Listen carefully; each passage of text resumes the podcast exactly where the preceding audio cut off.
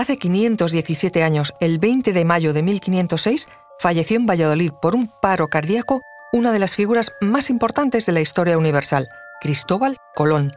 Tenía 55 años y gracias a él, aunque fuera por accidente, el mundo conocido se hizo un poco más grande.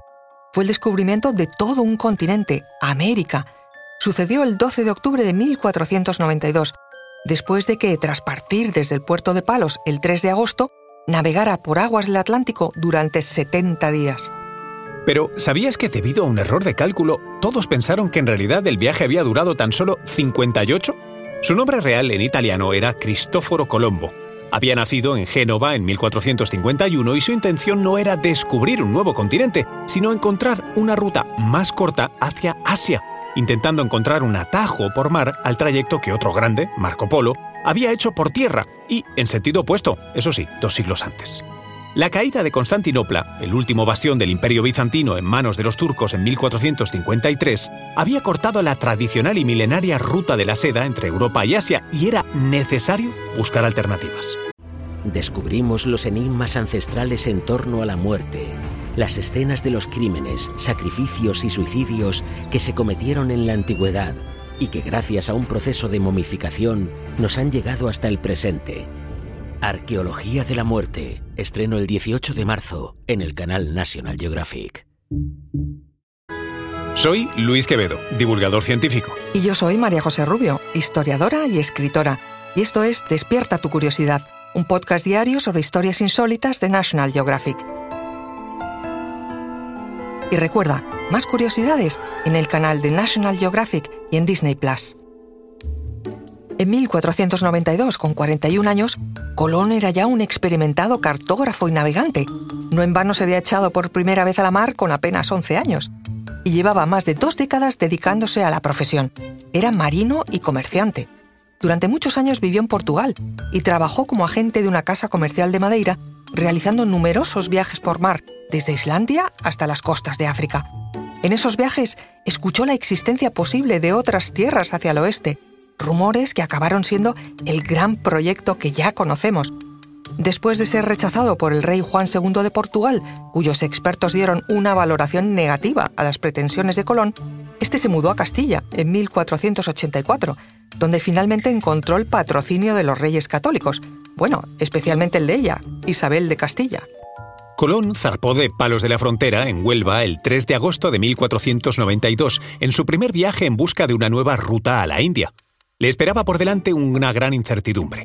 Las tripulaciones de las tres carabelas, la Niña, la Pinta y la Santa María, con unos 100 tripulantes en total, no pudieron contener el nerviosismo tras semanas viéndose rodeados del vasto y monótono océano. Fue precisamente la experiencia marinera de Colón la que le permitió llevar a buen puerto la aventura, anticipándose a la ansiedad de su tripulación por encontrar la ansiada tierra.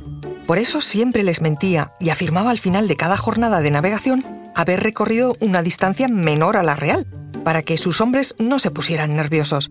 Si recorrían 31 leguas, unos 150 kilómetros, él afirmaba haber completado solo 23, es decir, poco más de 110 kilómetros. Y así fue como surgió el error tras conocer la distancia total recorrida. Los 58 días que creían haber estado navegando habían sido en realidad 70. El día 6 de octubre tuvo lugar el primer intento de motín. Supuestamente, ya sabemos de los trucos de Colón para intentar engañar a sus hombres, se habían sobrepasado las 800 leguas de trayecto, casi 4.000 kilómetros, y no había rastro de tierra. Uno de los marineros, Martín Alonso, aconsejó a Colón variar el rumbo hacia el suroeste con el objetivo de alcanzar Japón.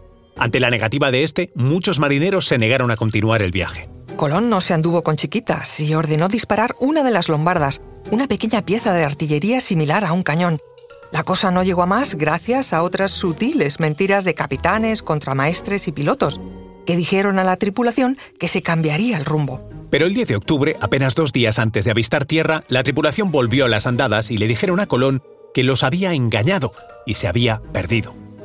Pero ahí no quedó la cosa. Argumentaron que los reyes católicos se habían aprovechado de todos ellos al fiarse de un hombre como él que, además de extranjero, no sabía lo que hacía. El discurso terminó con una amenaza de lo más formal y vehemente o daban media vuelta y regresaban por donde habían venido o lo arrojarían al mar. Fue en este momento cuando tuvieron que intervenir los hermanos Pinzón, oficiales al mando de la pinta y marinos respetados por la tripulación, para calmar los ánimos. Y fue así como todo siguió su curso. A las 2 de la madrugada del 12 de octubre de 1492, Rodrigo de Triana avistaba desde la Pinta una pequeña isla de las Bahamas, que posteriormente sería bautizada como San Salvador, dando grandes voces y gritando ¡Lumbre! ¡Tierra! A Rodrigo de Triana le habría correspondido una recompensa de 10.000 maravedíes. Esa había sido la promesa de los reyes católicos para el primero que avistara tierra. Al estar resultando el viaje mucho más extenso de lo previsto, Colón ofreció además como recompensa, por su parte, un jubón de seda. Pero Cristóbal decidió quedarse la recompensa para sí mismo. Argumentó que a las 10 de la noche del 11 de octubre, unas cuatro horas antes que Rodrigo, él mismo había visto desde la ventana de su camarote unas luces que subían y bajaban en el horizonte, que interpretó como candelas en alguna tierra. Colón lo consultó con otros tripulantes, pero estos le aseguraron que no veían nada de eso, así que pensó que podría tratarse de un espejismo. A Rodrigo de Triana, que por cierto era de Lepe, no debió sentarle muy bien aquello. Le negaron la recompensa y lo cierto es que tiempo después renegó de su fe y emigró a África, más concretamente a la Berbería, en el Magreb, de donde partían los barcos de los piratas berberiscos, azote de los españoles. Vamos, que se hizo pirata.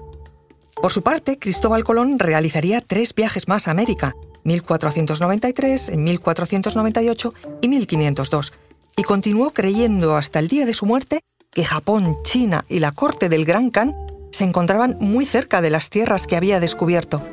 Tanto es así que llegó a desarrollar una loca teoría para explicarlo. La Tierra tenía forma de pera y Asia se encontraba en el tallo. Por eso no la encontraba. Pero que nadie se lleve las manos a la cabeza. En pleno siglo XXI y con imágenes conseguidas por satélites, hay quien sigue afirmando que la Tierra es plana.